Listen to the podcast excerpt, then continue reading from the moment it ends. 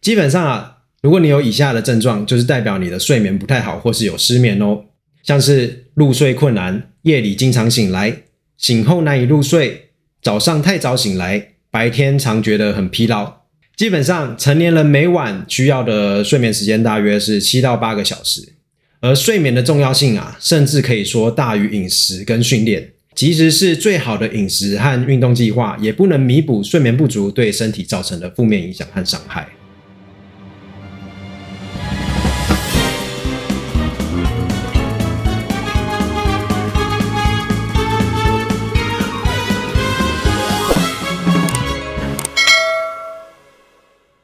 大家好，欢迎收听健达小爹，我是 David 小爹。好的，接续前两集的内容啊，我们已经介绍了如何探索自己改变的动机，加强自我效能，以及关于目标设定的方法。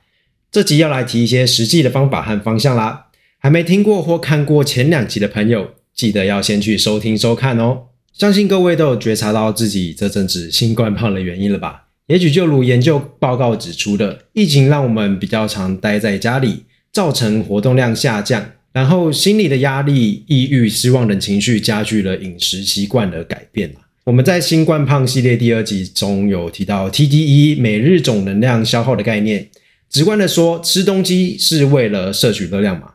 运动及日常劳动则会消耗能量，而这段期间能量输入了增加，能量输出减少，就容易造成新冠胖喽。因此啊，我们的目标就是尽可能的在维持身体正常机能运作的前提下，减少能量输入，增加能量输出，就能达到我们的目标了。很简单吧？这集我们就要来介绍一些细节的方法，分成运动、饮食跟睡眠三大部分来跟大家分享哟。我们先来讲讲运动吧。虽然运动产生的能量消耗在 TDEE 里面看起来占比很小，但有增加肌肉量、改善体态以及维持心肺能力等等的好处呢，还是非常重要哦。在运动健身的领域，我们会用能量系统及目的的不同，把运动分成两大类，一个是肌肉训练，另外一个是心肺训练。肌肉训练主要是增加肌势能，如肌耐力、肌肥大、肌力以及增进柔软度、平衡能力等等为目的。通常矫正性训练、功能性训练、重量训练都归类在此。心肺训练可以改善和维持心血管系统和呼吸系统的能力。手肢的运动如跑步啊、快走、游泳、脚踏车，大部分的球类运动等等，其实都包含在这里哦。值得一提的是，心肺训练里达到一定的高强度后，很有可能会变成无氧模式，所以心肺训练不会单只有有氧运动。这部分想知道更多的细节的话，有氧及无氧的分别跟能量代谢系统有紧密的关系。有兴趣的朋友可以自己 Google 看看。那肌肉训练跟心肺训练的好处各有不可取代之处啊。基本上论及增进健康的话，我们两种模式的运动都得做哟。那先来讲讲受疫情影响之下一直有在保持健身的健人们该怎么办呢？我个人的建议是可以利用这段期间重新规划你训练的广度啦，延伸更多触角去接触以往比较少碰到的领域。举例来说，一直专注在肌肥大或肌力训练的，可以趁这个时候来多加强核心稳定和功能性训练，玩个壶铃，多做一些心肺，或者做一些瑜伽或放松伸展啊，甚至去跳舞、玩球类运动等等，都是很好延伸触角的方式哦。如果要恢复训练时，也要切记，一定要遵循循序渐进的原则，不要期望一下就可以回到之前的训练强度。建议从中低强度开始啊，规划一到两周的适应期，让身体有适应的阶段，才能大幅降低受伤的风险哦。那么，对于健身小白们，则是要以养成运动习惯并维持三个月为目标。如果要养成心肺运动的习惯啊，以快走为例好了。第一周可以三天各十分钟，第二周呢三天各二十分钟，第三周就可以变成三天三十分钟，第四周再渐进式的变成四天三十分钟，以循序渐进的方式，一点一滴的将运动习惯融入生活中啊。顺带一提，研究显示，一周进行两百五十到三百分钟的运动，有显著的减重效果，也就是一周五天都要运动一个小时左右啊。不过，这个目标对于刚开始运动的人真的蛮难达成的啊！尤其现代人这么忙嘛，没什么时间可以做这么多运动。那我们可以试着用循序渐进的分三到五个月来慢慢达成这个运动频率哦。那么健身小白在肌肉训练方面，如果是以增加肌肉量为目的的话呢，则是可以以徒手训练开始，从核心稳定训练啊，从像是死虫式啊、棒式到伏地挺身、深蹲、坐姿划船等动作都熟悉稳定之后，再开始增加阻力，可以从肌耐力十二到十五 RM。的训练慢慢进阶到八到十二 RM 的肌肥大训练，或者是可以尝试六 RM 以下的肌力训练。那么关于训练强度和课表安排的原则，会有更深入的分析。之后有机会我会再次做另外一集跟大家分享，因为这里面实在太多复杂和逻辑的东西了，不然这边会讲不完了。那么在饮食的部分呢，我会介绍一个大方向，不会讲太细节，因为这部分每个人的情况其实都非常不同。有需要的话可以询问专业的职业营养师哦。相信大家在家防疫这段期间，应该都会不小心吃了蛮多东西的吧？要谈饮食呢，首先第一个一定是要诚实的面对自己哦，做饮食记录。大原则就是不能只记录吃的比较健康的，乱吃的都不记，这样不就自欺欺人吗？基本上所有吃的喝的东西全部都要记起来，包括水哦，才能有最完整的数据。现在有很多 App 可以达到我们记录饮食的需求，比较熟为人知啦，就是 My Fitness Pal，另外一个是 My Fat Secret。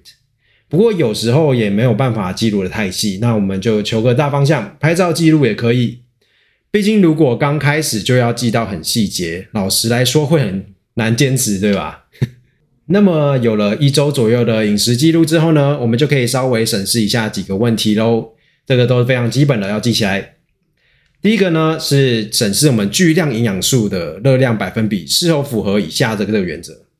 碳水化合物占四十五到六十五 percent，蛋白质占十到三十五 percent，脂肪占二十到三十 percent 的大原则。第二个。每天都有吃到五种不同种类的蔬菜，以及吃到两颗拳头大的水果。第三个，限制饱和脂肪酸少于总热量的十 percent，添加糖少于总热量的十 percent，钠每天不超过两千三百毫克。以上这些数字就给大家做参考。不过因为营养这部分有太多细节可以讲了啦，这集无法谈论这么多。之后我会邀请认识的营养师来谈得更深入哦。那我这边做一个经验分享，有时候在帮学生做低点的审视的时候，很多人会发现啊，自己的蛋白质吃的不够，接下来就会一个我衍生的问题啊，那么需要买高蛋白来补充吗？我想这个问题也是很多人会遇到的问题吧。我建议啊，如果你还没养成运动习惯，不要喝高蛋白，尽量从天然食物中摄取会比较好。因为假如说你的运动是这周做三天，那下一周又只做一天的话，训练强度跟频率不够，喝高蛋白不但无法达成合成肌肉的效果，反而会造成多余的热量摄取呢。话说回来，我们利用网络资源或 App 内建的 TDEE 计算机算出每日总耗能以及热量的目标之后呢，我们就可以依循刚刚提到的几个大原则来进行饮食控制。但切记哦，一定要均衡饮食，循序渐进，这是一个长时间的习惯养成，千万急不得啊。那关于控制饮食的方法呢？每年都有各种新颖的方法在世界各地流行着，但大原则其实就是摄取热量稍低于 TDE 即可。不过我还是建议在进行任何激进新颖的饮食控制前呢，还是要询问专业营养师的建议，因为很多减肥方法虽然标榜了速成有效，但其实它不是适合每一个人啊。有些对自身状况不了解，操作的不得当，还会对健康造成损害，这部分真的要特别谨慎小心哦。除了运动和饮食之外，想问问大家，你睡得好吗？在这波新冠疫情影响之下，大家多多少少都累积了一些心理压力。通常能不能入睡以及睡眠品质的好坏，也是其中一个评估生活压力是否过大的指标哦。基本上啊，如果你有以下的症状，就是代表你的睡眠不太好，或是有失眠哦，像是入睡困难、夜里经常醒来、醒后难以入睡、早上太早醒来、白天常觉得很疲劳。有这些症状的人呢，这边要仔细听哦。基本上成年人每晚需要的睡眠时间大约是七到八个小时，而睡眠的重要性啊，甚至可以说大于饮食跟训练，因为要好的睡眠会让你的身体恢复能量、修复损伤、长肌肉。如果只有饮食和训练很有几率顾得很好，可是睡眠不好的话，一定不会有好的成效，甚至会有原地踏步或倒退走的可能。换句话说，即使是最好的饮食和运动计划，也不能弥补睡眠不足对身体造成的负面影响和伤害。那么，该如何顾好睡眠品质呢？以下有几个方法推荐给有睡眠障碍的各位啊。这是参考美国睡眠基金会二零一八的建议。